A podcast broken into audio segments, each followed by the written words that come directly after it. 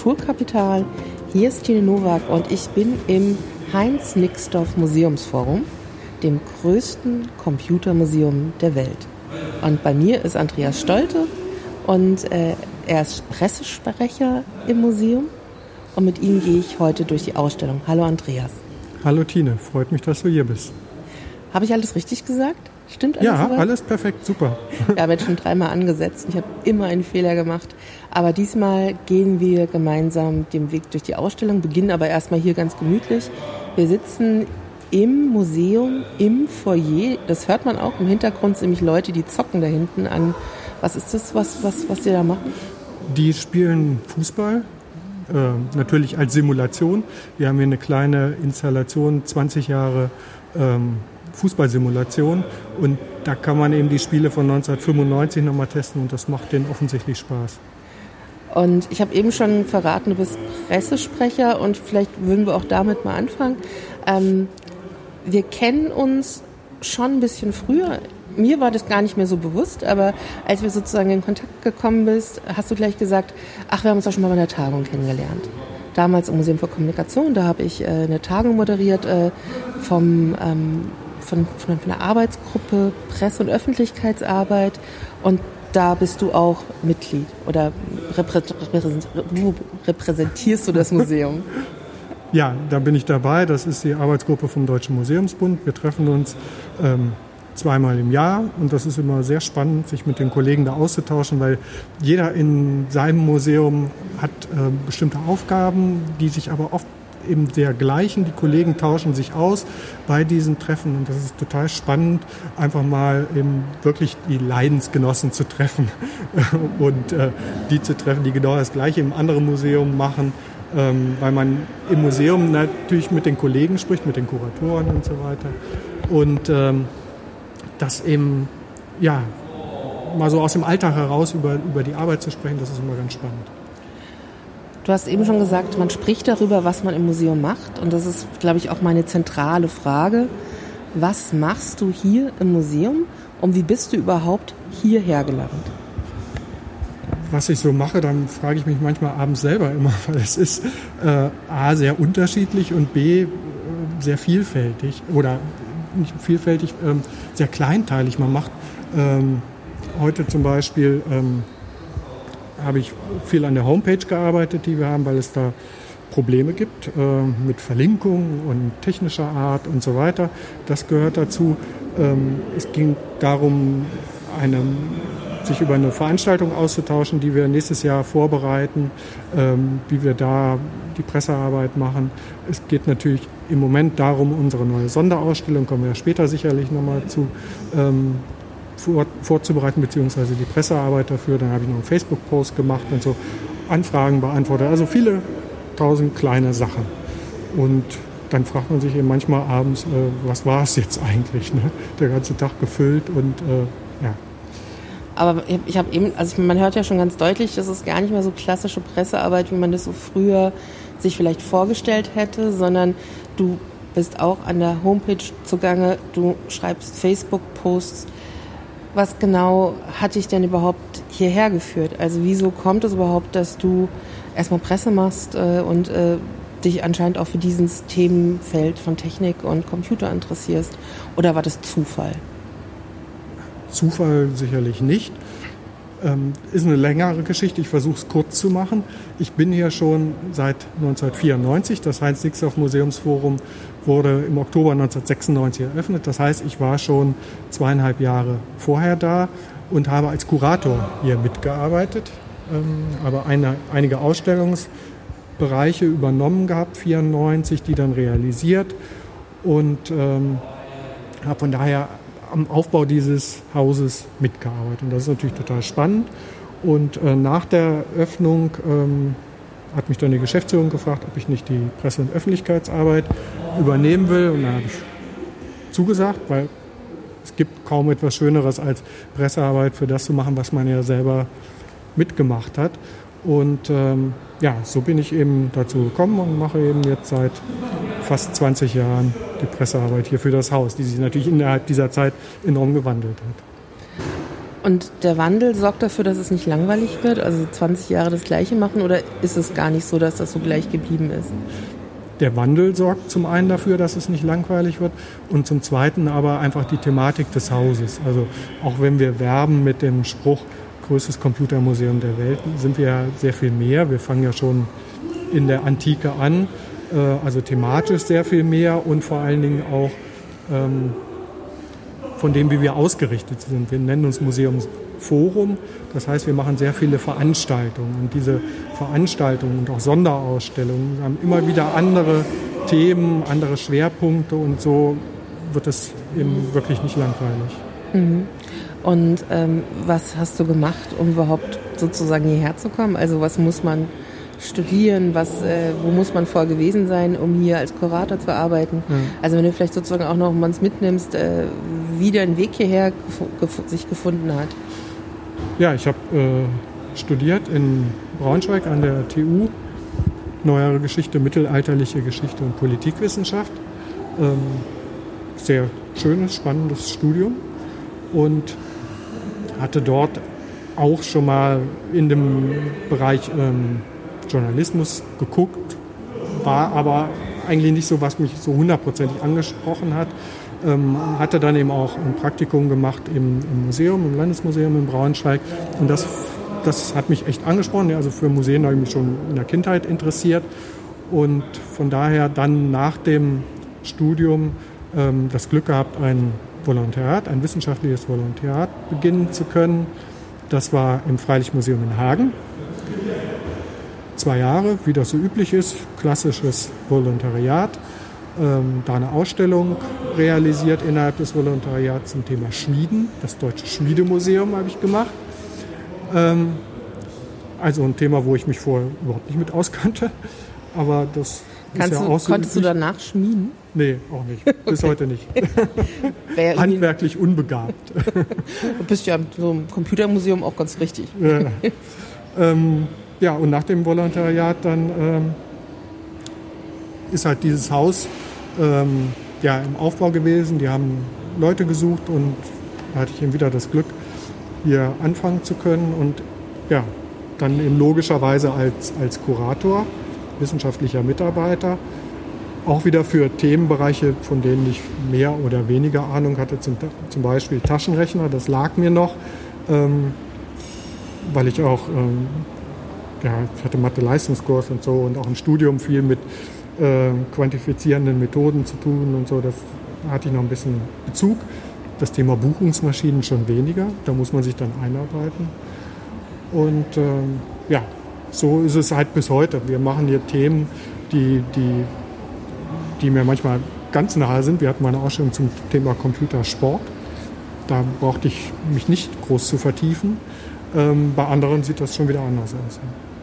Und wir gehen ja jetzt auch hoch in die Dauerausstellung des äh, Museumforums und da kannst du mir zum einen ja auch nochmal zeigen, wo du auch damals mitgearbeitet hast. Vielleicht sieht ja. es ja auch schon gar nicht mehr so aus wie damals, als das hier Einzug fand. Und ähm, ich würde mal vorschlagen, wir machen es einfach auf dem Weg. Das heißt, ähm, wir fahren jetzt über die Rolltreppe hoch in den ersten Stock. Ja, gerne. Dann verlassen wir das Foyer, gehen ja an den Spieleinseln vorbei die immer dicht umlagert sind, einfach weil man hier Computerspiele ähm, spielen kann. Im Foyer ist das auch noch kostenlos und ähm, hat sich aber auch gewandelt am Anfang, als wir aufgemacht haben.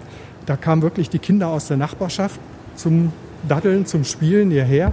Äh, heutzutage hat das natürlich jeder zu Hause ist das alles gar kein, gar kein Thema mehr. Aber die Schulklassen sind immer noch begeistert dabei. Und als ich vorhin hier reingekommen bin, das allererste, was wir auch gemacht haben, ist, wir sind hier zur Paint Station gegangen. Äh, die ist aber nicht immer da, oder? Die ist nicht immer da. Wir haben sie seit einigen Wochen. Ähm, sie gehört uns aber. Das heißt, sie wird auf Dauer hier im Museum zu sehen sein. Jetzt äh, zu Beginn erstmal hier im Foyer, um eben das Neue vorzustellen. Und dann wird sie in die Dauerausstellung verschwinden. Und da du ja schon knapp über 18 bist, darfst du auch spielen. Ja, das war auch nicht so. Also ich bin ja auch sehr schlecht im Pong spielen und äh, ich erlebe dann immer so das ganze Programm an Strafmaßnahmen, die es dann so gibt. Also. Ja, ja äh, das ist schon, schon außergewöhnlich, diese dieses, ja, es ist ja ein Kunstobjekt. Ja, ja. Also wo immer ich eine Paint Station sehe, dann stelle ich mich auch dran und äh, versuche es jedes Mal es doch nochmal besser zu machen als zuvor und äh, scheitere großartig daran. Ja, geht es ja wie mir. Ja.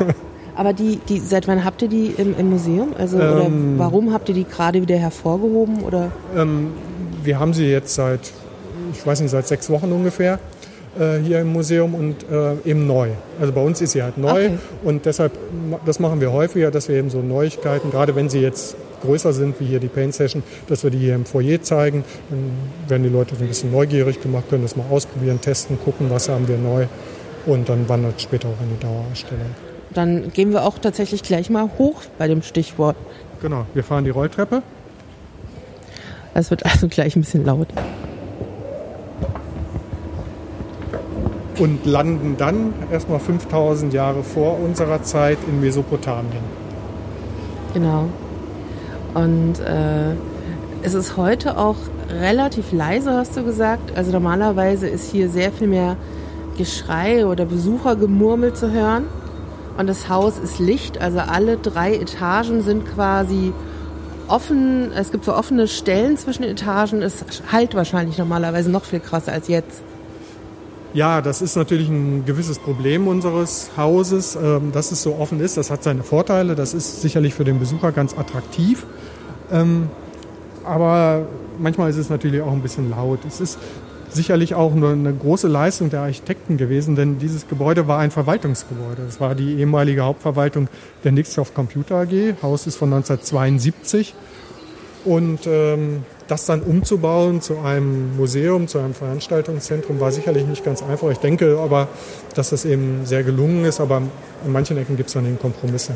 Ich muss ja auch gestehen, ich finde das Haus von innen hübscher als von außen. Also ich finde es von außen ist jetzt nicht so der Architekturglanz in meiner Wahrnehmung. Ja, da, da, da gehen die Meinungen sehr stark auseinander, weil auf der anderen Seite gibt es Enthusiasten, die, die begeistert sind von dem Gebäude. Das ist im Stil von Mies van der Rohe. Es ist typisch der Zeit, Anfang 70er Jahre. Ähm, es ist sehr nüchtern, sehr sachlich. Ähm, Heinz Nixdorf, der es hat bauen lassen, war im ähm, Architektur begeistert und war von Mies van der Rohe begeistert. Und äh, alle Gebäude, die weltweit ähm, von der Nixdorf Computer AG gebaut wurden, waren in diesem Stil, ne, sind in einem Raster. Alle Wände, alles ist hier im Rastermaß 1,80 Meter aufgeteilt. Ähm, und ja, das hat schon was. Aber entweder man mag es oder man mag es nicht. Ne? Also tatsächlich mag ich sonst auch manche Sachen von Mies von der Rose sogar sehr, sehr gerne. Aber das Haus hier mit diesem, äh, mit diesem äh, kupferfarbenen, orange-metalligen mhm. Fensterglanz, ist irgendwie nicht so meins. Ja, aber ist Ausdruck der Zeit. Ne? Genau. Ja. Aber das ist, ändert sich also. Vielleicht finde ich es in 10 Jahren oder in 20 Jahren irgendwann ganz großartig. Ja. Dann musst du ah, wiederkommen. Aber genau. vorher am besten schon. Wir stehen jetzt auch hier schon. Es ist ein bisschen laut, es tackert und wir hören die Rolltreppe und noch irgendwelche anderen Dinge im Hintergrund. Wir stehen aber schon mitten im ersten Stock im, im Beginn der Dauerausstellung. Ja, das ist richtig. Wir hatten, sind jetzt schon dran vorbei bei einer Entstehung von Zahl und Schrift. Hier geht es um die Kulturtechniken des Schreibens, Rechnens, Zeichnens, also die Vorläufertechnologien, ähm, die sich dann in der Universalmaschine Computer wiederfinden. Die stellen wir hier dar. Und ähm, dann werden wir auch gleich begrüßt von unserer neuen Roboterdame Petra. Da gehen wir mal hin. Die Petra ist quasi so was äh, Kegelförmiges ungefähr 1,50 groß mit einem Glas, Glaskopf äh, mit Augen und wunderbaren Wimpern und einem Zylinder obendrauf. Herzlich willkommen im Heinz-Nixdorf Museumsforum. Und sie kann reden. Äh, und äh, ich kann jetzt Folgendes machen. Ich kann draufdrücken, nicht? Ja. Ich drücke mal auf Übersicht. Hier sehen Sie die Ziele, zu denen ich Sie bringen kann. Und das fängt an beim Rechentisch oder man kann zur Restaurantkasse, zum Jacquard-Webstuhl und schon ist wieder die Übersicht weg. Aber Hier sehen Sie die Ziele, zu denen ich Sie bringen kann. Genau. Ich würde gern zum Schachtürken. Ist das eine gute Wahl? Oder? Ja, auf jeden Fall. Bitte drücken Sie Führung starten, um zu beginnen. So, jetzt gucken wir mal, was passiert. Führung starten wird gedrückt. Bitte folgen Sie mir. So, jetzt geht gleich was los. Okay. Der Kegel hat Beine und wir folgen dem Ganzen.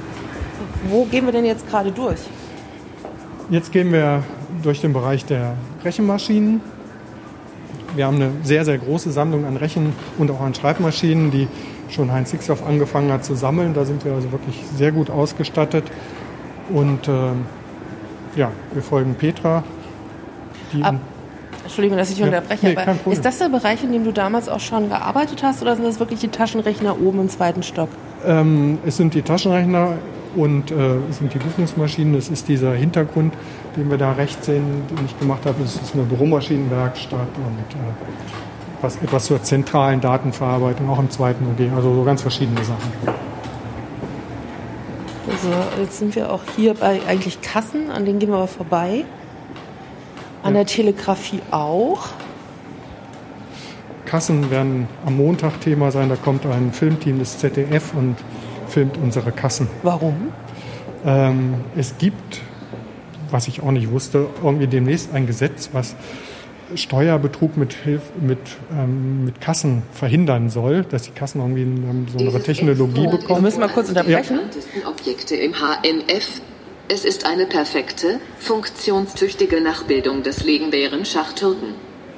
Der österreichische Hofrat Wolfgang von Kempelen führte diese Maschine 1769 erstmals vor. Er zeigte sie in Wien Kaiserin Maria Theresia und deren Hofstaat. Von da an reiste der Schachautomat in ganz Europa und später sogar in den USA herum. Alle Welt glaubte, dass die Maschine selbsttätig Schach spielen könne. Aber in Wirklichkeit verbarg sich darin auf geniale Weise ein normal großer Schachspieler. 18. So, ich brech mal ab. Ähm, das, was wir hier gerade gehört haben von Petra, der Schachtürke und dieser Rundgang mit Petra, wird er oft genutzt. Und seit wann habt ihr das? Also ich weiß, ich war 2010, glaube ich, das allererste Mal ja. hier im Museum. Da gab es keine Roboter. Nein, ähm, Petra ist jetzt der zweite Führungsroboter, wie wir ihn nennen. Äh, eine Etage drüber ist Peter. Den haben wir jetzt, äh, sowas vergesse ich auch immer, ich glaube zwei Jahre. Ähm, und der kam so super an, dass wir gesagt haben, wir müssen auch auf dieser Etage einen Roboter haben. Und dann haben wir natürlich, auch aus Gendergründen, natürlich äh, diesen Roboter Petra genannt. Oben Peter heißt Paderborns erster toller Erklärroboter. Und äh, deshalb natürlich hier unten Petra. Und die ist jetzt seit ähm, Ende letzten Jahres hier im Einsatz. Und die kommen beide bei den Besuchern super an. Also sind fast ständig, will man sagen, ausgebucht oder in, in Benutzung. Ja. Mhm. Und du bist wahrscheinlich hier eigentlich, ich meine, du bist ja kein Kurator, du bist der Pressereferent. Ist Referent der richtige Passus hier? Ja. Sprecher? Pressesprecher. Du kommst da sozusagen, wenn du solche Anfragen hast, wir haben ja eben gerade unterbrochen, wenn aus aktuellen Gründen oder sonst jemand hier was drehen möchte. Also wie beispielsweise, du hast ja gerade schon erzählt, das ZDF äh, kommt am Montag. Am Montag ähm, und, und, was, was ist da deine Aufgabe hier im Haus und äh, wie, wie gestaltet sich das? Also mhm. du kannst ja gerade erstmal nochmal zu Ende erzählen, was mit den Rechenmaschinen ist, aber wie, wie kommt dann jemand zu dir, der das filmen möchte? Ja, ähm, offensichtlich hat sich das HNF mittlerweile so einen Namen gemacht, dass wenn es um Themen unseres Hauses geht, viele Medien bei uns anfragen. Das ist ganz unterschiedlich. Das können wirkliche so Fachfragen sein, spezifische Fragen, die ich dann meistens an die jeweiligen Kuratoren weiterleite, die dann eben fachmännisch äh, Auskunft geben. Oder aber wie jetzt äh, am Montag, wo diese Kassen einfach nur zur Illustrierung dienen sollen, um das Thema ein bisschen zu bebildern, ähm, dann ja, informiere ich die, was haben wir für Kassen, was ähm, spreche natürlich auch mit den Kuratoren, was können die noch, können wir die in Betrieb nehmen, also jetzt denen ein bisschen die Klappe aufmachen, ein bisschen Kurbel drehen und so weiter. Ähm, und dann, ja, zeige ich denen das, bin bei den Dreharbeiten dabei und unterstütze die dann. Und die kontaktieren dich wie? Per Telefon, die rufen einfach an, Herr Stolte, Sie wissen doch, wir waren letztes Mal bei der Ausstellung da, das hat so gut geklappt bei Ihnen. Können wir jetzt mal hier vielleicht, äh, wir haben ein aktuelles Problem, können wir bei Ihnen filmen? Oder ja, läuft? eigentlich so, genau so. Ja. Mhm. Also Telefon, Mail, das sind äh, die üblichen Kontaktwege. Und ähm, wie gesagt, bei einigen besteht schon seit Jahren Kontakt, da kommen immer wieder die, dieselben, um zu filmen oder, oder sich zu informieren. Ähm, auch vielfach Bilderanfragen natürlich ganz stark. Ähm, ja, und da sind wir mittlerweile so mm, ganz gute Institutionen, um, um, um deren Bedürfnisse zu befriedigen. Und nachdem es das Museum ja jetzt auch schon fast 20 Jahre, über 20, fast, fast, fast 20 Jahre, Jahr 20 genau, Jahre. gibt, äh, gibt es sozusagen auch immer noch mal Leute, die hier zum ersten Mal kommen, also irgendwelche ja. Zeitungen oder Rundfunkjournalisten, Journalistinnen, die hier rumgeführt werden müssen durch die ganze Ausstellung. Machst du das dann? Das mache ich im Allgemeinen, ja. Bei den, bei den Journalisten, die führe ich im Allgemeinen rum. Ähm, ja, klar, natürlich erwartet man ja immer, jeder, der herkommt, der muss uns natürlich kennen und wissen und so. Aber ist natürlich nicht so. Also es gibt ganz viele Menschen in, in Deutschland oder, oder darüber hinaus, äh, die noch nie von uns gehört haben, die noch nie hier waren und äh, denen ich dann erstmal erläutern darf, was es hier alles Tolles zu sehen gibt. Aber das ist ja logisch. Und in so einem Rundgang, was sind dann, also hast du da so typische Stationen? Und wie unterscheiden die sich, wenn du zum Beispiel jetzt ein Freund oder ein Kumpel kommt vorbei mhm. und sagst, ach, ich würde mal gerne wissen, wo du arbeitest, zeigst du sozusagen, wenn du mit Familie oder Freunden hier bist, andere Sachen als quasi das, was du für das Museum gerne nach außen mhm. repräsentiert sehen möchtest? Ja, ich versuche mich immer auf die jeweiligen Leute einzustellen und da sind die Bedürfnisse natürlich auch andere. Ähm, Journalist kommt meist mit einer spezifischen Frage, mit einem spezifischen Thema. Dann interessiert den, jetzt meinetwegen am Montag, interessiert ihn nur Registrierkassen, den Rest brauche ich den eigentlich gar nicht zeigen. Ähm, Journalisten, die jetzt ein Porträt über das HNF machen wollen, denen zeige ich natürlich die Ausstellung in Gänze aus Zeitgründen natürlich auch immer nur die Highlights. Und ähnlich mache ich es dann eigentlich mit, mit Freunden. Das ist jetzt kein so großer Unterschied. Versuche aber ähm, eben schon auf die, die Leute dann einzugehen. Also ich, weiß nicht, ich habe mal meine Tante hier durchgeführt, die hat früher in der Buchhaltung gearbeitet. Dann habe ich natürlich intensiv die Buchungsmaschinen gezeigt. Ne? Ähm, so eine Sachen. Oder wenn ich weiß, jemand spielt Schach, dann klar, dann ist der Schachtürke natürlich ein besonderes Thema. Ne? So. Und ist auch für dich der Schachtürke tatsächlich so ein besonderes Thema, weil du ja. Geschichte erzählen kannst? Oder? Ja, also der Schachtürke ist einfach ein absolutes Highlight des Hauses. Ähm, wir haben ihn vor gut zehn Jahren vorgestellt. Das war für meine Arbeit ein Highlight, weil da war das Medienaufkommen exorbitant. Äh, ich weiß nicht, allein zehn Kamerateams oder so haben wir bei der äh, Präsentation hier gehabt. Und ähm, ich wollen, wir, wollen wir mal gerade ja, ja, klar. Also man muss sich das so vorstellen, dass der Schachttürke hier in der Etage auch nochmal so in der Ecke steht und oh, das macht keinen Sinn reinzugehen, hier ist Ton. Ja, genau. Ähm, also auf jeden Fall, der steht da nochmal so in einer extra kleinen abgesonderten Ecke und man kann aber durch die Tür direkt auf ihn draufschauen und man sieht, naja, irgendwie so eine Figur, der türkisch, was immer türkisch bedeutet, anmutet, also orientalisch, mhm. was immer orientalisch bedeutet, anmutet. Und da steht vor so einem Tisch und da ist ein Schachbrett drauf, aber die Türen und die Schrank Schranktüren sind offen. Man sieht also, dass der Tisch innen drin einen Hohlraum hat. Ja, genau. Und äh, einfach die Geschichte darum herum ist halt super, dass er über Jahrzehnte als, als quasi Wunder betrachtet wurde, ein, ein, ein Rätsel war, das man nicht lösen konnte. Und ähm, das Original ist verbrannt und wir haben eben den einzigen funktionierenden Nachbau hier äh, in Europa. Es gibt weltweit wohl nur noch einen anderen und er funktioniert und ähm, ja, man hat eben auch schon einige Geschichten damit äh, erlebt. Also die BBC war hier und hat ihn gefilmt und äh, ich saß auch mal selber drin und äh, also ne, wir können ja das Rätsel lösen. Es sitzt natürlich jemand drin.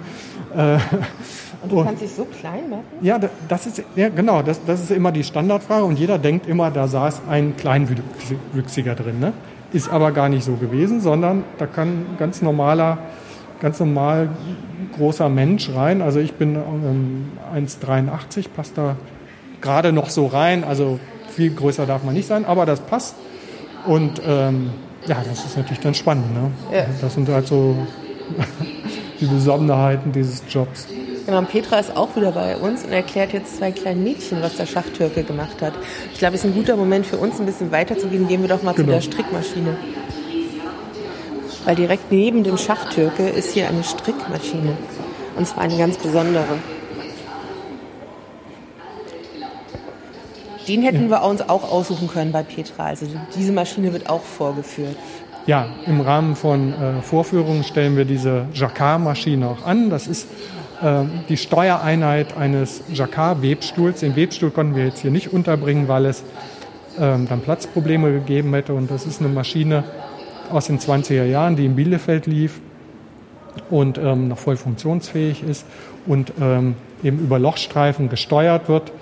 Ähm, Lochstreifen bzw. Lochkarten spielen eine große Rolle in der Informationsgeschichte und ja, über diese Lochstreifen eben einen Webstuhl steuert und damit eben ein bestimmtes Muster in den Pullover oder die Tischdecke oder was auch immer hineingewebt werden konnte. Und wenn du jetzt ein bisschen Ton haben willst, dann mache ich es auch mal an. Echt? Wie, ja. Wo machst du das? Das mache ich hier. Aha, es ist sehr gut, mit dir hier so unterwegs zu sein. Okay, dann schauen wir uns auch mal an, wie sich das anhört.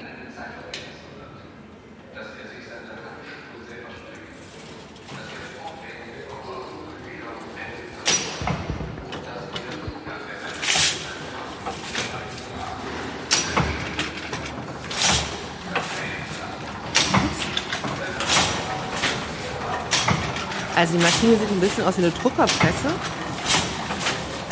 und setzt sich jetzt gerade in Bewegung. Und wir hören die Kettenräder und das Hoch- und Runtergehen der, wie nennst du diese Dinge, die hoch und runter gehen? Ähm, das sind die Nadeln. Okay, die Nadeln, die in die Lochkarten hineingehen und die Informationen ablesen. Und es erinnert tatsächlich eher so ein bisschen an so eine Zeitungsdruckerpresse, äh, nur dass da keine Zeitung am Stück rauskommt, sondern die äh, Papiere mit den Löchern gehen halt am Stück, also am fließenden Papier in die Maschine, in die Nadeln hinein. Ich glaube, das reicht. Ja. Also zum Eindruck, oh, das hört ja von alleine auf, das passt ja. Nee, ich hab's ja. Ganz unauffällig. Ja. Was ist hier auf der Etage? Also die geht ja, glaube ich, bis, äh, bis, bis zu diesen Büromaschinen am Ende. Was ist hier das, was, was so dein absoluter Favorit ist? Also wo, wo bist du am allerliebsten, in welchem Teil der Ausstellung? Ja, schwierig zu sagen. Ähm, hier die, stehen wir gerade vor der Enigma. Das ist natürlich das, was äh, viele Leute anspricht, die, diese Verschlüsselungsmaschine aus dem Zweiten Weltkrieg ähm, gerade in letzter Zeit äh, nochmal populär geworden durch den äh, Film über Alan Turing, der im Kino lief letztes Jahr. Und ähm, gerade jetzt wurde ja eine zu Höchstpreisen versteigert. Und ja, die Enigma ist halt ja, für viele so eine legendäre Maschine. Ähm, auch häufig schon hier vom, vom Fernsehen gefilmt und äh, die kann man sehr gut vorführen, die funktioniert ohne Probleme. Wir hatten ähm, eine Sonderausstellung zu Alan Turing, der maßgeblich zum, zur Entschlüsselung der Maschine beigetragen hat und von daher ja, ein interessantes Stück. Ich würde mal vorschlagen, wir gehen mal vielleicht kurz in diese Spionage-Ecke, weil die ist ein bisschen ruhiger als hier bei Turing. Da ist die ganze Zeit ein, äh, eine Tonspur, die im Hintergrund mitquatscht. Und ich würde dich mich ganz gerne fragen, du, ihr hattet ja die Turing-Ausstellung hier, ja. ihr habt die Enigma hier, du hast bestimmt schon auch fach, x-fach irgendwelchen Leuten was zu Alan Turing erzählt. Hast du den Film gesehen? Ja, ich habe ihn gesehen. Und wie war das für dich? Also ich meine, du hast, du hast ja selbst einiges an Hintergrundinformationen. Wie, wie hast du den Film erlebt? Äh, sicherlich anders als die meisten anderen äh, Leute, die den gesehen haben. Und ich wurde dann manchmal so ein bisschen als Miesmacher dargestellt, weil ich den nicht so durchgängig gut fand, wie ja offensichtlich ja doch angekommen ist. Er war sicherlich gut gemacht und Benedict Cumberbatch ist ein super toller Schauspieler. Ich gucke den unheimlich gerne, wenn er Sherlock Holmes spielt. Ähm, aber leider gab es da im Drehbuch so einige einige wirklich blöde Fehler, die nicht hätten sein müssen und die das so ein bisschen simplifiziert haben, äh, dass wenn man dann ein bisschen im Thema steckt, man dann sich doch irgendwie ärgert. Aber was ist, was ist eine der größten Fehler, wo du gleich sagen kannst, also das stimmt auf jeden Fall nicht? Ähm, ja, die, die, dieses, eigentliche Verfahren der Entschlüsselung, wie es im Film dargestellt wurde, dass sie da eben irgendwie beim Bier zusammensitzen und, und, und dann erst äh, nach ewigen Versuchen und nach Monaten oder Jahren sogar erst auf die Idee kommen, da äh, bestimmte äh, Keywords äh, abzufragen. Ähm, das ist natürlich Grundlage der Entschlüsselung. Also das, das ist ja Also schon ein bisschen, bisschen skurril, aber man muss es wahrscheinlich eben einfach den Zuschauer, der keine Ahnung hat, äh, ein bisschen nahe bringen. Und von daher ist es ja gut und war ein guter Film. Wir hatten ja das Gefühl, ich, also ich und mein Mann, wir haben das das Amt auch angeguckt und wir hatten so ein bisschen das Gefühl, auch dass auch Alan Turing, also dieser Alan Turing hatte auch sehr viel Sherlock. Ja. Der ja. war, also wir, wir, wir hätten uns den jetzt noch ein bisschen anders vorgestellt. Hm. Ja, ist vielleicht so, ne, dass man den, den Cumberbatch immer mit Sherlock verbindet, so wie man Sean Connery immer mit, äh, mit James Bond verbindet. Ähm, klar, der war, was auch natürlich war, es war so fokussiert auf Turing und sein, seine fünf, sechs Mitarbeiter. Wenn man bedenkt, dass im Bletchley Park 10.000 Menschen arbeiteten, davon eben sehr, sehr, sehr viele Frauen, ähm, das ging ja dann auch ziemlich unter. Aber so ist halt Hollywood. Ja. ähm, und Hollywood ist ja vielleicht auch ein ganz gutes Stichwort für die Ecke, in der wir jetzt gerade stehen. Wir hören wohl immer noch so die Tonspuren im Hintergrund, aber hier die Ecke ist eigentlich, wäre eigentlich relativ ruhig. Hier geht es um äh, Spionage und Geheimmaschinen. Äh, erklär mal ganz kurz, was wir hier sehen. Ja, äh, diese Abteilung heißt ähm, Codes und Chiffren. Also es geht um Ver- und Entschlüsselung im Lauf der Geschichte. Das ähm, schon in der Antike, die, die Griechen und die Römer haben verschlüsselt, die berühmte Cäsar-Chiffre, ganz simpel. Aber man hat eben schon immer versucht, Nachrichten, Informationen geheim zu halten, geheim zu übermitteln. Und genauso alt ist natürlich die Kunst des Entschlüsselns aktueller denn je heutzutage, denke ich. Wie geht ihr mit so einem aktuellen Phänomen um? Also in den letzten zwei Jahren ist das Thema Verschlüsselung, Entschlüsselung, Überwachung mhm. ja wahnsinnig groß gewesen, ja. also überall. Und wie, wie, wie reagiert man als Museum auf so ein ganz aktuelles Phänomen? Mhm. Ähm, wir haben natürlich das Problem, ähm, das museal darzustellen. Also wir haben hier in diesem Bereich, da geht es so bis unmittelbare Nachkriegszeit und da sind es diese mechanischen Verschlüsselungsmaschinen. Die sehen teilweise super aus und man kann das auch noch halbwegs nachvollziehen, wie das funktioniert und man hat ähm, Objekte, dreidimensionale Objekte. Heutzutage ist alles Software. Das ist nicht darstellbar im Museum. Ähm, und diese ganzen Implikationen, die damit zusammenhängen, ähm, wie Datenschutz und so weiter, ähm, das ist natürlich im Museum schwer, schwer zu präsentieren. Und deshalb versuchen wir das meistens ähm, durch Veranstaltungen. Also ähm, wir hatten den Domscheit-Berg hier, der, ähm, der mit Julian Assange zusammengearbeitet hat bei Wikileaks. Der hat einen Vortrag gehalten, das war der bestbesuchte Vortrag, den wir je in der Geschichte des HNFs hatten. Also der, wir haben unser Auditorium fast 400 Plätze, es waren ungefähr doppelt so viel da. Wahnsinn. Ähm, also das zeigt, wie relevant das Thema ist. Und ähm, ja, so versuchen wir das dann eben, eben rüberzubringen. Ne? Und ähm, ja, soweit es geht, das auch oben in, in der zweiten Etage in der Dauerausstellung ähm, da aktuell zu bleiben, aber das ist halt eben sehr schwierig. Die zweite Etage endet ja quasi mit dem äh, World Wide Web, dem Internet und in Folge dem World Wide Web. Also da müssten ja quasi genau die gleichen Probleme vorliegen. Also genau. wie, wie stelle ich museal etwas aus, was quasi nur noch als, als, als ähm, Daten vorliegt? Ja, wie genau. werden Daten ausgestellt? Ja, ja, ja, genau. Das ist, da machen wir uns Gedanken, ne, weil wir auch da einiges verändern wollen im, im zweiten OG. Und ähm, das ist zum einen das Problem der, der Darstellbarkeit und zum zweiten das, dass sich ähm, dieser enormen schnellen Veränderungen, die sich da vollziehen. Also was wir heute darstellen, äh, ist in drei, vier Jahren völlig veraltet. Ja, dann kann man, könnte man das wieder rausreißen. Das ist, kann man im Museum natürlich nicht machen. Also das ist äh, schon schwierig. Gehen wir doch sozusagen erstmal nochmal hier durch die Ausstellung. Da bleibt es ja noch relativ leicht. Wir verlassen vielleicht einfach die Kryptologie und gucken mal, was als nächstes folgt. Ja, wir kommen dann, wenn wir hier durch die Lochkartenabteilung durch sind, tatsächlich schon zur Erfindung des Computers, 40er Jahre. Da haben wir so ein paar Originalteile aus den USA von frühen Computern und dann vor, vor allen Dingen hier die Installation des ENIAC, des ersten elektronischen Computers, der 1944 bis 1946 ungefähr in den USA gebaut wurde und diese riesige Grundfläche, also so viel wie eine kleine Wohnung, ähm, umfasst. Man sieht das auf den Fotos ganz gut, die auf die Gläser gemacht sind. Und wir haben dann eben tatsächlich, da sind wir auch sehr stolz drauf, ähm, einige Elemente wie diese Kondensatoren aus dem Original ENIAC, den es natürlich nicht mehr gibt, der zerlegt ist. Und ähm, man kann sich dann hier über das Terminal einige Informationen über den Rechner holen. Und ähm, ja, das ist, denke ich, das ist einfach beeindruckend für die Leute zu sehen. Ein Computer war damals so groß. Wir haben dann hier in der Ecke, ähm, hier links, ähm, vor zum 50-jährigen Jubiläum des ENIAC hat ein Studententeam, die Jungs sehen wir hier auf dem Foto, die Schaltung des ENIAC nachgebaut und das Ergebnis haben wir dann auch hier ausgestellt. Das ist nämlich dieser kleine Chip. Der ist dann nur noch einmal ein Zentimeter groß, also nicht ganz so groß wie diese ganze Fläche, auf der wir gerade hier stehen. Genau, ich denke, das zeigt so ganz sinnbildlich äh, die enorme Dynamik, die in dieser Technologie steckt.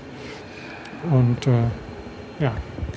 Ich würde mal vorschlagen, ähm, wir schenken uns die Büromaschinen, obwohl du da wahrscheinlich viel zu sagen hättest, weil du ja hier in der Buchhaltung. Dann, dann, äh, aber dann schlagt ihr alle ein, weil wir hier drei Stunden immer noch erzählen. Nee, ich hoffe, ganz so ist es nicht. Bis jetzt äh, geht es doch ganz flott. Aber ich würde vorschlagen, wir gehen einfach mal in den zweiten Stock. Ja. Wir müssen aber tatsächlich in diesen ganzen Büro- und Faktorie- und sonstigen Rechen- und Schreibmaschinen vorbei. Es gibt ja auch noch eine Telefonvermittlung, an der wir jetzt irgendwie ganz flott vorbeirennen. Ja, wobei auch das spannend ist. Ne? Ähm, das Ding ist halt super, weil man kann da telefonieren und sehen, wie das früher im mechanischen Zeitalter funktionierte. Und wenn man dann die Kinder beobachtet, äh, früher hatten die Kinder Probleme einfach mit den, mit den Wählscheiben, weil sie das nicht mehr kannten die Probleme haben sie heute natürlich immer noch ganz genauso und wissen nicht, wie, wie das geht. Und heute kennen sie aber auch den Hörer nicht mehr. Ja, weil sie natürlich nur ein Smartphone kennen und aber so ein Hörer, wo spreche ich da rein und wo. So, das ist natürlich. Ja, ist da sieht man dann, dass man alt wird und äh, wie, wie, wie die Erfahrungen noch sind. Das ist tatsächlich sehr lustig, weil als ich Studentin war, habe ich auch schon Führung im Museum gemacht und äh, das ist ja auch im Museum für Kommunikation in Frankfurt mit der äh, mit ganz viel Telefon. Und mhm. ich habe noch miterlebt genau diesen Wandel, dass sozusagen die ersten Kinder anfingen, in diese Wählscheiben hineinzufassen und versucht haben, in der Wählscheibe zu tippen, mhm. also zu drücken. Aber sozusagen diesen Wandel, dass jetzt sozusagen das Telefon der Hörer nicht mehr so bekannt ist, mhm. das ist mir, also sozusagen selbst der Wandel ist mir neu. Mhm. Ja. Ähm, und wir sind jetzt im zweiten Stock und auch da ist irgendwo Peter. So. Ja. Peter wartet da hinten, wenn, wenn er nicht gerade entführt ist. Nee, wir sehen ihn schon. Aber da ist er. Ja, und Peter ähm, ist halt im Vergleich zu Petra äh, relativ schlicht gehalten in den Farben des HNF, blau und gelb. Aber, das darf ich schon mal verkünden, wahrscheinlich exklusiv. Wahnsinn, exklusives. Auch, auch Peter äh, bekommt ein neues Outfit, da sind wir gerade dabei. Und ich denke, dass er so in vier Wochen äh, auch sehr viel schicker aussehen wird. Na, da meldet sich Peter gleich zu Wort. Hm. So, Peter, ich möchte gerne hier in den zweiten hier Stock. Sie die Ziele, zu denen ich Sie bringen kann. Und das wäre das Mursche Gesetz, eine Speicherpyramide, die ESA-Anlage. Bei der stehen wir auch hier schon gleich. Äh, nein, nein, nein, nein. Hier, wir sind noch hier nicht durch. Hier sehen Sie die Ziele, zu denen ich Sie bringen kann. Okay, ich mache es jetzt mal schnell. Wir wollen zum Apple 1. Führung starten. Bitte folgen Sie mir. Und Peter macht sich fort. Wir hinterher. Wo sind wir? Hier geht es wieder um Lochstreifen. Ja, genau. Das ist auch ein Bereich, den ich äh, gemacht habe.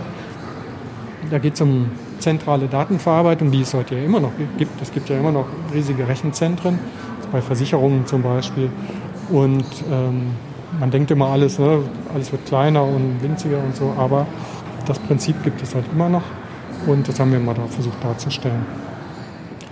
Wir äh, sind jetzt hier an einem so einem Kubus und an dem Kubus, der ist so grau und da sind lauter Schaltungen, äh, weiß nicht genau aufgezeichnet, aber der ist neu, oder? Also vor, ja. vor 2010 war ja was anderes. Richtig, der ist äh, relativ neu, ein paar Jahre jetzt alt und äh, ist eben äh, dem Thema gewidmet, was bei uns natürlich wichtig ist, aber eben schwer darstellbar, Software und Informatik.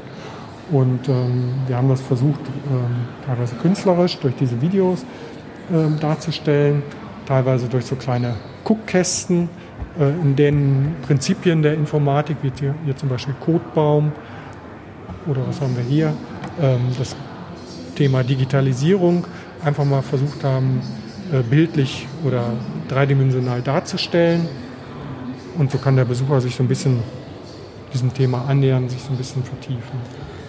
Ich glaube, als ich damals hier war, könnte es sein, dass sowas wie ähm, visuelle Darstellungen von Betriebssystemen, also sozusagen wie Betriebssysteme aussehen, da drin war. Das ist ich fand, drin. äh, ist immer Ja. noch drin, Ja.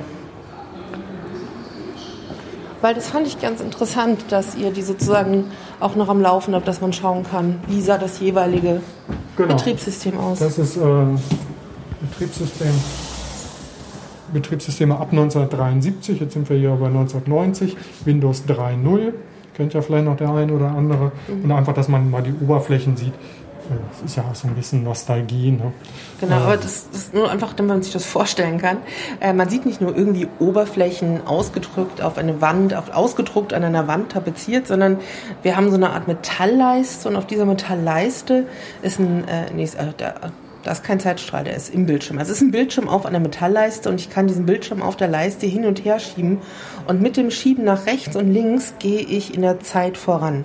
Und wenn ich sozusagen irgendwie in der Mitte von der Leiste bin, das ist jetzt 1995, steht auf dem Bildschirm drauf, dann habe ich so einen Screenshot, wie äh, Windows 95 aussah. Und wenn ich jetzt sozusagen noch weiter nach rechts gehe,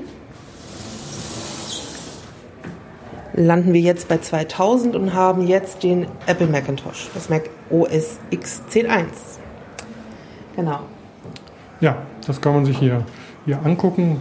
Darf ich auch verraten, dass es diese, diese Bildschirminstallation mit dem Hin- und Herfahren echt äh, Problem war. Das hat ein bisschen gedauert, bis das so richtig funktioniert hat, aber die Technikkollegen haben das mittlerweile, glaube ich, gut im Griff.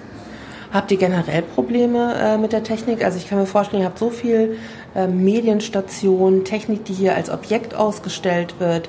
Äh, die Roboter, wie ist das? Habt ihr eine hohe Ausfallquote oder habt ihr sehr viele Techniker da, die dauernd dabei sind, das Ganze wieder in Schuss zu halten?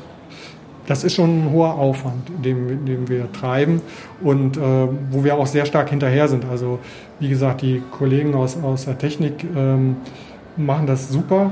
Ich glaube, das sagen zu können, dass wir wirklich eine sehr geringe Ausfallquote haben. Aber dass jetzt wirklich alles immer hundertprozentig funktioniert, bei dem hohen Technikanteil funktioniert das nicht. Weiß jeder, der selber sein Smartphone oder was auch immer hat, das funktioniert auch nicht immer so, wie, man, wie es soll. Und ähm, ja, so ist das hier auch. Wie viele Techniker gibt es, die tatsächlich vor Ort sind? Oder gibt es nur einen, der dann für sowas nachhält? Also wie viele Leute kann man da fragen?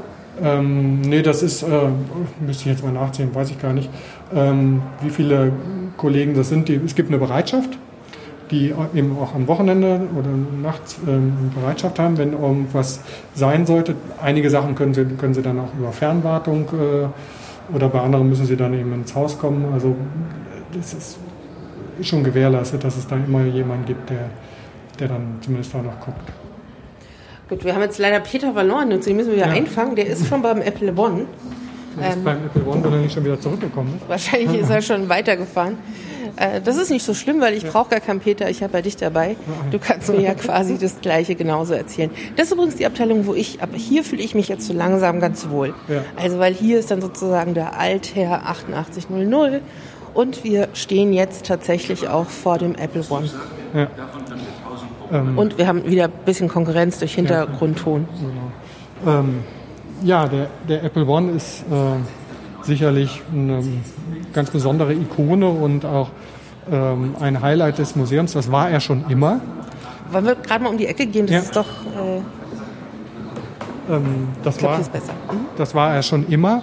Aber in den letzten Jahren ist der Apple One noch mal, hat nochmal eine ganz andere Bedeutung bekommen. Durch den äh, Tod von Steve Jobs äh, sind alle seine Produkte und natürlich, auch wenn der von Steve Wozniak natürlich konstruiert wurde, aber es ist halt ähm, die Ikone der Firma Apple, haben nochmal irgendwie, ich sag mal, irgendwie so eine Art Heiligenschein bekommen und von daher ähm, ja, ist der jetzt hier im Museum doch stärker umlagert. Man merkt das richtig, dass die Leute ähm, ja, auch gerade viele, ja, die mit ihrem iPhone da sind und so, ach, damit fing es an. Und da äh, bekommen viele so glasige Augen, wenn sie das Ding sehen. Hast du das Gefühl, dass äh, solche ganz ähm, mit Geschichten belegten Objekte, fast wie so Reliquien mittlerweile auch schon. Also ich jetzt verehrt ist vielleicht falsch, aber ich meine, wenn sich so Leute darum scharen, hat es doch sowas wie so ein Reliquienschrein schon fast, oder? Das hat es. Also gerade bei den Apple-Produkten. Ich wüsste jetzt nicht, müsste mal überlegen, bei welchen anderen ähm, Objekten das so ist, aber bei Apple ist das auf jeden Fall so. Also gerade hier bei dem Apple I, ähm, teilweise auch bei dem ersten Mac, ähm, das, das, bekommt schon so, einen, so, einen, gewissen sakralen Charakter. Und der Apple I, ich meine, ähm, vielleicht weiß ja nicht jeder, wie das aussieht. Ich meine, das ist eine große Platine, mehr nicht. Das ist eine Platine, genau. Ähm, Gab es teilweise noch im Holzkasten, wurden ja auch nur ungefähr 200 Stück von verkauft. Von daher natürlich ein großer Seltenheitswert. Es gibt geschätzt weltweit nur noch 70 Stück. Und, ähm, aber das war halt nur was für Freaks und Bastler, ne? die dann ähm, mit dem Lötkolben dran gehen mussten und ähm, immerhin dann den an den Fernseher anschließen mussten. Und ihr habt den jetzt aber anders als sozusagen jetzt die Nutzung mit Leuten, die drumherum stehen. Der ist jetzt nicht besonders sakral oder auratisch präsentiert. Nein, das, das würde ja jetzt auch der Gesamtkonzeption der Ausstellung widersprechen. Wir haben ähm, eigentlich alle Objekte mehr oder weniger gleich präsentiert. Es ist so eine, eine, Ausstellung, wo man eben durch den gesamten Raum wandeln kann und hier und dort was entdeckt. Und ähm, so ist es auch mit dem Apple I. Der ist jetzt hier ein bisschen inszeniert als ähm, ja, wie in so einer Bastlerecke der 70er Jahre mit Lötkolben und auch diesen lustigen ähm, bunten Accessoires wie dieser Lampe und dem, dem Aschenbecher. Ja, wie das damals so aussah. Genau, sieht im Grunde aus ein bisschen, also die, die Nachahmung einer Garage. Also man hat auch so eine Fotoziegelwand dahinter, äh, um sich sozusagen vorstellen zu können, wie das damals erdacht wurde. Ja. Wahrscheinlich eher erdacht als genutzt, weil genutzt, dann hätte es wahrscheinlich auch noch den Fernseher und den Holzkasten drumherum. Richtig, und äh, natürlich vor allen Dingen auch in den USA genutzt. In Deutschland, weiß ich nicht, hatte wohl kaum einer einen Apple, Apple One. Was in dieser Abteilung wird denn sonst noch besonders gerne hier sich angeguckt? Also hier sind ja noch andere alte Computer ja, und Ja, das ist so eine Art Ahnengalerie der, der frühen PCs und Homecomputer. Und was natürlich immer wieder Begeisterung bei den Leuten hervorruft, ist der C64, ähm, der vermutlich meistverkaufte Computer der Welt bis heute. Ähm, den hatten halt sehr viele, so ab einem gewissen Alter, ähm, weiß nicht, 40 aufwärts. Sind die damit aufgewachsen und von daher ist der natürlich begehrt. Aber ich meine, diese ganzen Geräte, die jetzt hier stehen, die stehen in so Glasregalen. Äh, aber anders als bei einer klassischen Vitrine ist kein Glas davor. Also ich könnte jetzt auch hier an jedes der Geräte hingehen und den anfassen. Das ist ja wahrscheinlich nicht so gewünscht, oder? Nee, würde ich dir auch auf die Finger hauen.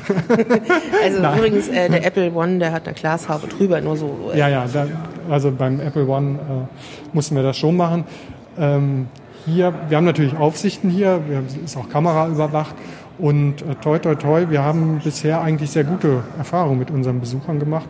Ähm, von daher können wir das so machen, also es funktioniert. Und die, die sich für den Commodore C64 interessieren, die würden sich wahrscheinlich auch für die Ecke da hinten interessieren, wo es die ganzen Computerspiele gibt.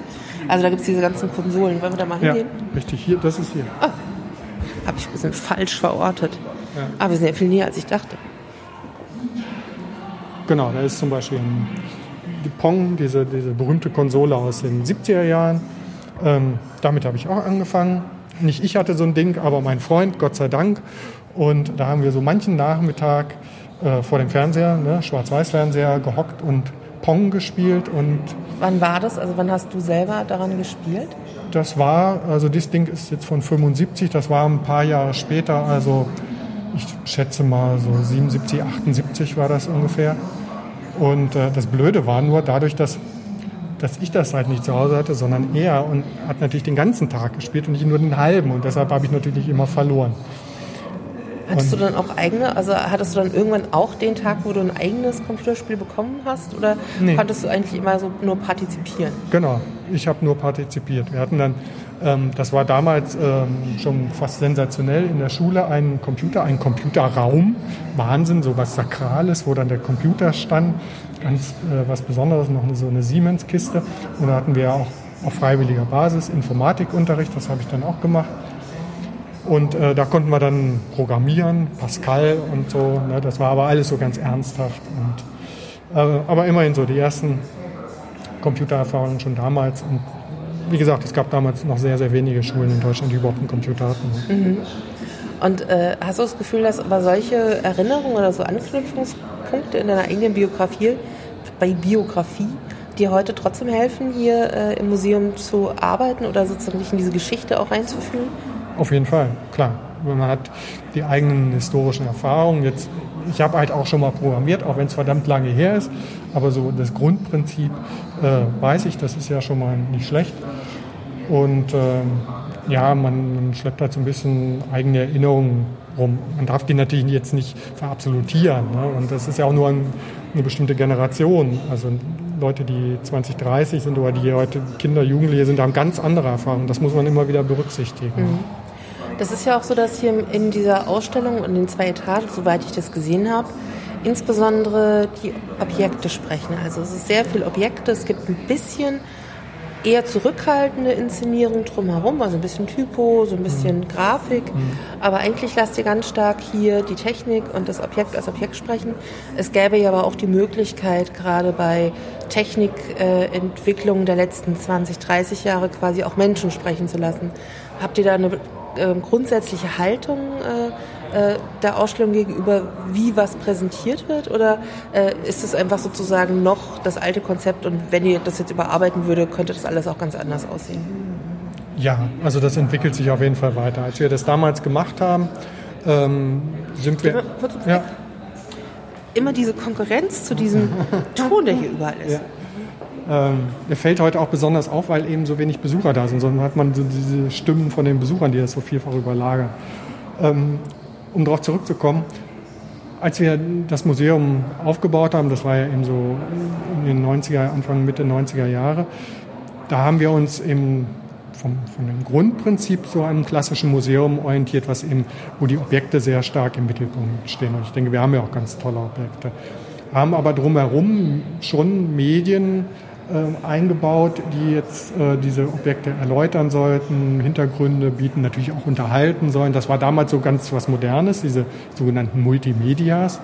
Ähm, ist heute natürlich nichts Besonderes mehr im Museum, aber so ist der, der Grundcharakter des Hauses. Wenn wir aber jetzt Bereiche neu machen, dann gucken wir natürlich auch wieder, welche Medien können wir denn da einsetzen. Und das kann natürlich auch mal ganz anders aussehen. Also ähm, kommen ja noch so an anderen vorbei. So ein Roboter ist natürlich auch schon per se was anderes als ein Stillobjekt wie eine Schreibmaschine. Mhm.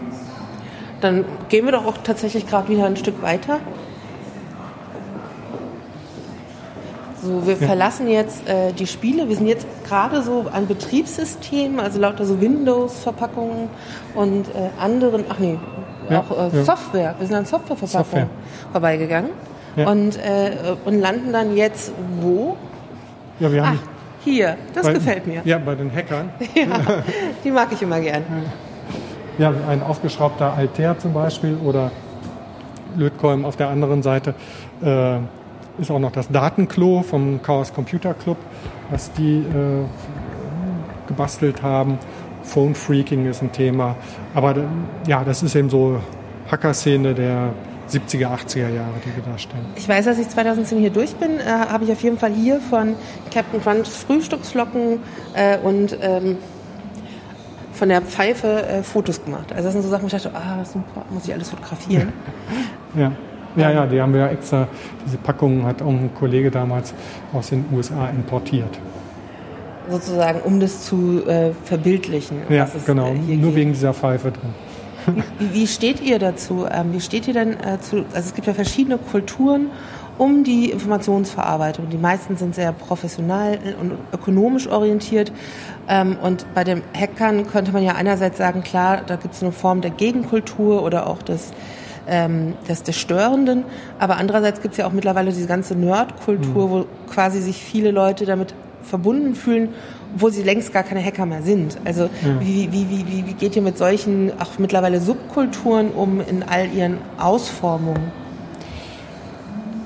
Es ist jetzt so nicht so, dass wir da jetzt einen explizit eigenen Standpunkt haben und, und das jetzt irgendwie ja, bewerten oder so, sondern ähm, wir versuchen erstmal diese, diese Themen aufzunehmen. Jetzt ist ja schon historisch, äh, darzustellen, museal oder wie, wie ich eben schon sagte, dann auch in Veranstaltungen. Ne? Ohne dass wir jetzt, ähm, jetzt nun die Apologeten des, des Hackens wären oder so mhm. etwas. Nehmt ihr auch Kontakt auf mit, also nicht nur mit, mit, mit Hackern, aber auch mit anderen? Also es gibt ja ganz viele Leute oder Hobby-Amateure, die mit Themen, die hier ausgestellt werden, irgendwelche Bezüge haben, über mhm. irgendwelche Vereine oder weil die aktiv sind. Nehmt ihr auch regional mit irgendwelchen Leuten, die aktiv Dinge betreiben, die ihr ausstellt, auch Kontakt auf und pflegt das? Ja, machen wir schon. Ähm und zu unterschiedlichen Themen. Also es, eine gewisse Problematik ist natürlich, dass wir ja, ähm, ja ein sehr breites Themenspektrum haben und ähm, uns versuchen dann auch immer so ein bisschen zu fokussieren und bestimmte Sachen hervorzuheben. Ähm, Im Moment ist es so ein bisschen, wo wir so ein bisschen hingucken, ist so diese Maker-Szene. Mhm. Ne, taucht auch in der Edda-Ausstellung dann wieder auf. Ich habe auch schon ähm, gesehen, ihr habt hier hinten, ihr habt mittlerweile auch, auch einen 3D-Drucker da hinten drin. Genau. Aber können wir gerade hinlaufen? Genau. Passt doch vielleicht ganz ja. gut. Ja, genau. 3D-Druck ist jetzt so ein, so ein Thema, wo wir, was wir relativ intensiv bearbeiten, ähm, indem wir das einmal als so eine kleine Sonderausstellung unten im Foyer präsentiert hatten. Jetzt ist der 3D-Drucker hier in der Dauerausstellung aktiv und wir bieten eben auch, auch Workshops an, wo die Leute dann eben so eine Einführung erhalten in, ins Thema 3D-Druck. Und wo kriegt ihr Leute her, die sozusagen sich da auskennen? Ich meine, ihr werdet ja keine Leute schulen, sondern ihr werdet nee, Leute holen, die sich sowieso damit beschäftigen. Genau, das sind externe. Ähm, durch ja, Kontakte, Mund-zu-Mund-Propaganda, einfach, das ergibt sich irgendwie immer so. Ja. Also auf jeden Fall stehen wir hier in einer Ausstellung und das ist ein bisschen, also es ist keiner der frühen Makerbots, der ist nicht aus diesem hellen Holz, sondern es ist so, es ist schon ein Kunststoff, also ein schwarzer Kunststoff. Ja, der, der ist relativ neu. Wir hatten auch so einen, so einen, eines der ersten, einen der ersten 3D-Drucker überhaupt. Ähm, in, in, in, in, dieser ersten Präsentation. Und der muss natürlich hier eine gewisse Robustheit haben, weil der druckt ja hier auch permanent. Jetzt ist er gerade fertig mit dieser Eule, aber ansonsten ist er den ganzen Tag aktiv und äh, ist schon erstaunlich. Also wie in welch kurzer Zeit diese, diese Technologie doch, doch recht robust geworden ist. Aber im Grunde, was ihr momentan damit macht, ist ja eine aktuelle, also ich meine, das ist genauso ein Versuch, ein aktuelle, aktuelles Phänomen in die Ausstellung zu integrieren. Und ähm, ihr nutzt es quasi wie so ein Demonstrationsobjekt. Das ist wie eine Vorführung von einer Maschine, die halt ja. sich selbstständig dauernd äh, irgendwas mhm. repliziert. Und ähm, aber macht ihr damit auch irgendwas in, also in Workshops oder Museumspädagogik oder wie, wie integriert ihr das quasi auch in andere Vermittlungsformate? wie gesagt, wir machen, machen Workshops zum Thema 3D-Druck. Wir werden es auch ähm, nochmal vertiefen bei so einem Aktionstag, den wir, den wir veranstalten. Ähm, und ähm, hatten es eben auch schon mal, eben wie gesagt, in dieser temporären Ausstellung ähm, nur mal so ein bisschen historisch hergeleitet und so auch verschiedene es gibt ja auch noch ganz andere Technologien. Also hier an der Uni Paderborn, die haben wirklich so Hightech 3D-Drucker, die, die für die Industrie arbeiten und so weiter, hatten das nochmal dargestellt. Aber hier jetzt in der Dauerstellung ist erstmal nur das mhm. übernommen. Und wenn ich hier stehe bei Makerbot, schaue ich aber auch schon auf eine andere Sache, die die ganze Zeit am Rotieren ist. Äh, das äh, ist ein Roboterarm, der zeichnet. Ja, wir haben ihn Vincent genannt. Das ist ein Zeichenroboter, der Porträts zeichnet. Er macht also ein Foto von dir und zeichnet dann dieses Foto ab. Das dauert so je nach Frisur vor allen Dingen so 10, 15 Minuten mit einem Stift, schwarzen Stift auf weißem Papier malt er das und ich finde schon erstaunlich, wie ähnlich man sich dann doch sieht, auch wenn es sicherlich Menschen gibt, die das besser können. Also der Vincent ist auch gerade am Malen. Das ist dieses permanente Hintergrundgeräusch. Und wir hören aber auch noch eine andere Station, wo ein Besucher gerade einen Avatar-ähnlichen, Avatar-ähnliche Projektion befragt. Und von hier aus sehe ich, glaube ich, auch schon den Roboter, den du vorhin angesprochen hast. Ja, wir sehen eben auf der einen Seite, den wir im Hintergrund so quatschen hören, das ist Max, unser Avatar. Der ist jetzt auch schon äh, gut zehn Jahre alt, von der Uni Bielefeld entwickelt hier für das Museum. Und man kann sich mit ihm unterhalten und das ist schon, schon ganz witzig, äh, auf was er antwortet, wie er antwortet, mit was man sich mit ihm unterhalten kann. Man kann lustiges Tiere-Raten spielen, ihn nach der Wettervorhersage befragen und so weiter. Also er macht Fotos von einem. Das passt ja auch ganz gut zu dem Roboter, der hinter dem Bereich hier steht, weil ähm, der, der geht ja genau auf solche Phänomene auch nochmal ein. Gehen wir mal hin. Da habe ich nicht gesehen, dass ihr verschiedene Ebenen habt, wie man mit dem Roboter interagieren kann. Oder nicht interagieren, er agiert eigentlich nur. Ja, man, man, kann auch mit ihm interagieren, indem, man, äh, indem er das so ein bisschen an Bewegung nachmacht, was ich ihm vormache. Ah. Aber das funktioniert leider nicht so ganz richtig. Genau, und der hat jetzt auch einen Namen, Robert, Robert Thespian. Robert Thespian heißt er. Robert Thespian heißt er. Ja. Er ist vielleicht, also in Wirklichkeit mal 1,60 vielleicht groß, äh, hat sehr viel Mechanik und Sprungfedern und Glieder und außenrum so ein bisschen weißes beleuchtetes Plastik und doch auch ein sehr niedlichen Kopf mit äh, animierten Augen, die immer mal so in unsere Richtung gucken. Und vor uns ist ein Bildschirm und da kann ich einerseits ihn äh, Zitate aus Filmen sprechen lassen, aber was mich besonders, was mir besonders gefallen hat, es gibt auch eine Ebene zu Turing. Und da gibt es unten auch den Turing-Test. Dann gucken wir mal, was passiert, wenn ich da drauf drücke. Stellt euch vor, ihr chattet im Internet und habt einen interessanten Gesprächspartner gefunden. Kein Profilbild, keine weiteren Informationen. Wisst ihr dann immer sofort, ob es ein Mann oder eine Frau ist? Die Frage hat sich Alan Turing schon 1950 gestellt, auch wenn er noch kein Internet kannte.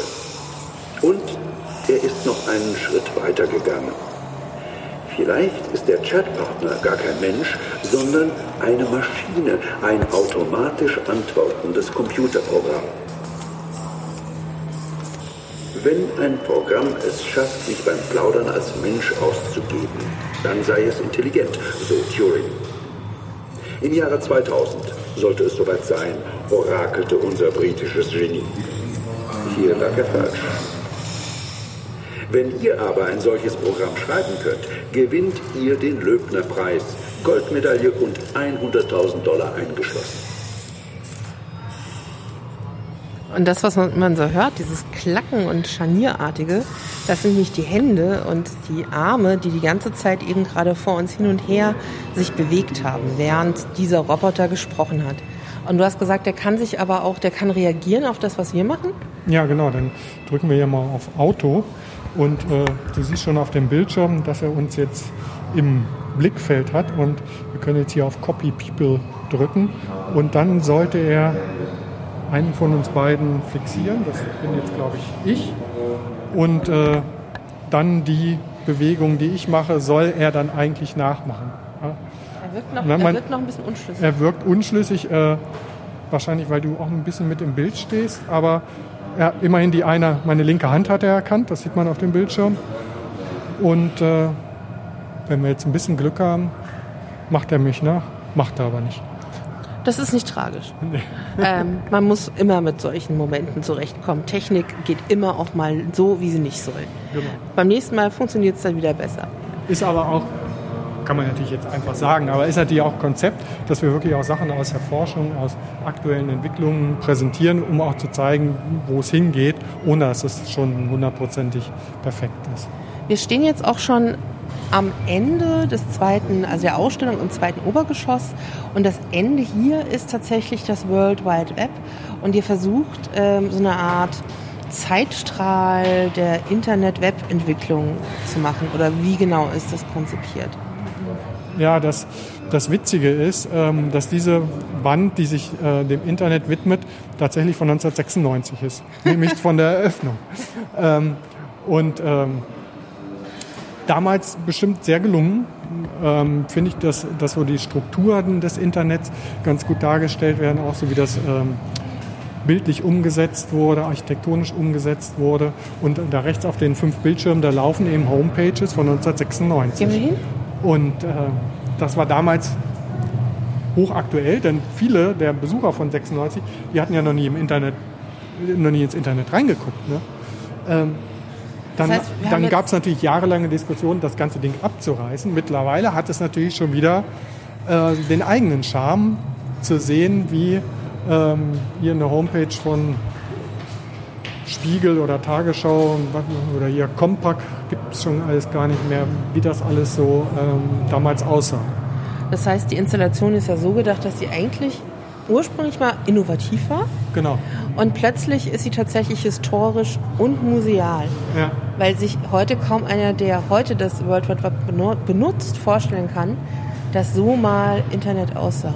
Also so das World Wide Web aussah. Internet ja. sieht auch damals unter Umständen auch anders Genau, das, äh, dass es so aussah, kann man sich nicht mehr vorstellen. Andererseits, das, was hier steht an, an, an Grundprinzipien und äh, Grundtechnologien, das hat sich eigentlich nicht geändert. Ne? HTML ist immer noch HTML. Ne? Ja. Wir könnten jetzt eigentlich schon den Podcast beenden. Wir sind jetzt eine Stunde lang durchs Museum gegangen. Das ist eine passable Zeit für einen Podcast. Aber ich hatte ja schon mal unverschämt angefragt, ob es eventuell möglich wäre, ob ich ob wir noch wo reingehen, wo wir eigentlich normalerweise nicht reingehen könnten. Also zumindest keiner von den anderen Besuchern Besucherinnen können das. Der dritte Stock ist nämlich gerade geschlossen, das sind die Sonderausstellungen und ihr habt eine Umbausituation. Die Ausstellung, die ab September, genau. September gezeigt wird, wird dort gerade aufgebaut. Also kannst du vielleicht ganz kurz mal sagen, um was es sich dabei handelt? Ja, die Ausstellung heißt Am Anfang war Ada, ähm, Frauen in der Computergeschichte. Und ja, wie der Name schon sagt, es geht um Ada Lovelace, die als die erste Programmiererin der Welt gilt, die bereits 100 Jahre vor dem Computer, ähm, 1843, ein Programm geschrieben hat für die Analytical Engine von Charles Babbage, was heute als erstes Computerprogramm ähm, betrachtet wird. Und äh, davon ausgehend zeigen wir auf 700 Quadratmetern, was Frauen in der Computergeschichte geleistet haben und eben dazu beigetragen haben. Das ist im Grunde ja auch so ein bisschen so, dass der Kreis schließt sich. Es knattert gerade ein bisschen. Ich hoffe, man hört es später nicht in der Aufnahme. Ansonsten müssen wir tatsächlich beim World Wide Web jetzt schließen. Ähm, aber ähm, ich hatte ja ursprünglich mal nachgefragt, ob ich mit der Kuratorin sprechen kann, die diese Ausstellung macht weil ich das Thema so ganz großartig fand. Also zu einer Ausstellung zu Frauen in der Informatik, Computergeschichte, da habe ich mir gedacht, das will ich, das, da will ich gern mehr zu erfahren und bin darum besonders dankbar, wenn wir tatsächlich nochmal oben auch ein bisschen durchschnuppern können, auch wenn noch gar keine Objekte da sind. Aber die Architektur steht schon, also man kriegt einen Eindruck. Genau, und dann gehen wir jetzt mal wieder die hoch, es macht wieder Krach. Genau, aber hier ist auch ein Schild und da steht, hier endet die Ausstellung. Wir sind jetzt beyond der Ausstellung. ja, es ist noch dunkel ähm, und Architektur steht. Die Multimedia-Geräte, die Bildschirmterminals sind auch eingebaut, funktionieren teilweise, müssen teilweise noch äh, bestückt werden. Und dann gehen wir einmal hier rum, dass wir auch dann den Rundgang so machen, wie ihn später die hoffentlich zahlreichen Besucher machen werden. Und das Erste, was ich hier sehe, ist, dass hier lauter Wände in den Raum gebaut worden sind, wahrscheinlich, äh, wo die Geschichten und die Objekte erzählt werden. Und die sind jetzt erstmal relativ pink. Ähm, es gibt ganz unterschiedliche Farben. Also das wirst du gleich noch sehen, ähm, dass wir so den, das gesamte Farbspektrum ausgenutzt haben. Ja. Und die sehen so ein bisschen aus wie so, äh, so 3D-Papierbühnen. Also die sind so halb offen, also ein halbes genau. Rund und innen drin passiert was. Genau, in diesem Fall ist es eine Inszenierung eines Salons äh, in London der 1830er Jahre, da wo nämlich äh, Ada Lovelace Charles Babbage getroffen hat. Und äh, ja, das ist eben so ein, so ein ganz entscheidender Punkt, dieses Treffen, äh, die sich kennengelernt haben und äh, Ada sich dann eben für die Maschinen von, von Babbage interessiert hat und ja, damit in Kontakt mit diesen, mit diesen Rechenmaschinen gekommen ist. Wenn ihr sagt, ähm, dass sie dass die erste Frau ist, die programmiert hat oder programmieren gelernt hat, was bedeutet in dem Kontext denn dann Programmieren? Ja, Programmieren heißt, dass sie, dass sie ein Programm geschrieben hat, ähm, Anweisungen geschrieben hat für die Analytical Engine von, von Babbage, eine Maschine, die es letztlich gar nicht gab, die gar nicht realisiert wurde und, ähm, aber sie hat eben vor allen Dingen erkannt, dass es eine universelle Maschine ist. Also dass man damit eben nicht nur rechnen kann, Also nicht einfach nur eine klassische Rechenmaschine, wenn auch eine ganz tolle ist, sondern dass man damit eben auch ähm, Musik machen kann zum Beispiel. Und das ist, das ist wirklich eben so ein, so ein Schritt, auch so ein, so ein intellektueller Schritt, ähm, den, den sie vollbracht hat und, und der für die damalige Zeit äh, phänomenal ist. Hier sehen wir also diese scherenschnittartigen Figuren, die auch so Fotos und ähm, Abbildungen entnommen sind, sind ja drei Figuren und zwei davon sind Frauenfiguren. Die mittlere ist die Figur, die man später auch auf allen Postern sehen wird. Wer ist die Figur rechts? Ist das auch Ada oder ist es jemand anderes? Nee, das ist jemand anderes. Das ist Mary Somerville, ähm, quasi die, die Lehrerin, die enge Vertraute von Ada, die äh, sie eben mit äh, Mathematik, Naturwissenschaften in Verbindung gebracht hat und ihr ja, eine stete Ansprechpartnerin war. Wir werden jetzt hier oben auch nicht ganz so ausführlich durchgehen. Die Ausstellung ist ja auch noch nicht bestückt und die ist auch nicht fertig. Aber was ich gerne vielleicht sehen würde, dass wir einmal kurz durchgehen und du einfach zumindest mal kurz erzählst, wie die Themen heißen, durch die hm, man durchgeht. Ja. So einen Überblick zu bekommen, was man dann später sehen wird. Ja. Ich bemühe mich. Für mich ist es ja auch neu. das ist eine gute Übung. Aber wie gesagt, dieser erste größere Bereich ähm, dreht sich um, um Ada Lovelace. Ähm, sie ist nur eine der Protagonistinnen, die wir zeigen, aber natürlich die, die den größten Raum einnimmt. Hier geht es eben um ihr Leben, um, ihr, ähm, um ihre wissenschaftliche Leistung, aber eben auch das, ja, was ihr Leben ausgemacht hat, ähm, ihre, ihre, Kindheit und Jugend vor allen Dingen, ihre, ja, ihre Beziehung zu, zum, zum Thema Wissenschaft, das kann man dann hier nachvollziehen. Und dann gibt es einen Zeittunnel, ähm, denn eigentlich erst 100 Jahre später ist der Computer entwickelt worden. Und äh, diese 100 Jahre äh, an Geschichte und vor allen Dingen an Frauengeschichte, an Emanzipation stellen wir hier dar. Im Moment noch nur mit Fotos und Texten, aber da kommen dann noch sehr, sehr viele Objekte dazu. Aber das heißt, dieser Tunnel ist nicht, dass wir sehen, wie äh, 100 Jahre Computergeschichte vollstatten gegangen ist, sondern wir haben tatsächlich Geschichte von Emanzipation von Frauen, die hier in Stationen vorgestellt wird. Genau, ganz einfach deshalb, weil es in diesen 100 Jahren eben bis zur Erfindung des Computers äh, während des Zweiten Weltkriegs äh, ja, keine Computer gab. Und ähm, wir dann einfach eben nur die, die normale Geschichte zeigen. Ne? Genau. Schauen wir mal weiter. Jetzt kommt ein neuer Raum. Ja, genau, jetzt geht es halt hier um die ähm, Frauen ähm, in, im Zweiten Weltkrieg, die Wesentliches zur Entschlüsselung der Enigma beigetragen haben. Wir hatten schon darüber gesprochen. Und auf der anderen Seite ähm, Frauen, die äh, mathematische Berechnungen äh, gemacht haben für die Entwicklung der sogenannten V2. Ähm, das heißt, wir haben hier ähm, sowohl die britische Seite als auch die deutsche Seite und von beiden äh, kriegen wir gespiegelt, wie Frauen da in Prozesse involviert waren. Genau. Ja. So, und jetzt gehen wir wieder dann, ein Stückchen weiter. Dann sind wir hier im Bereich der Softwarepionierin, die nach dem Zweiten Weltkrieg ähm, gearbeitet haben Grace Hopper ist so die berühmteste Admiralin der amerikanischen Navy. Und äh, ja, die, äh, das sollte man sich dann hinterher angucken, die echt cool war, die immer so äh, wie so eine nette ältere Omi aussieht. Und ähm, die, die, die, die hier in der Talkshow in den 80er Jahren zu sehen ist. Und das ist echt sehenswert. So, und jetzt, äh, wir sind jetzt auch tatsächlich auch schon mal durch die Abteilung durchgegangen, die also ein bisschen türkis gefärbt waren. Immer wieder kommt dieses äh, Pink hinzu, ja. weil wir gehen jetzt in den wir, gelben Bereich. Wir, wir, eilen jetzt hier durch und sind jetzt schon äh, in, der, in der Gegenwart, so in den letzten 10, 20 Jahren und wie gesagt bis zur Gegenwart. Äh, die jüngste Frau, die wir, die wir hier thematisieren, ist Lymore Freed, so ein Hero der, der Maker-Szene. Ihr als Titelbild auf der Wired zu sehen.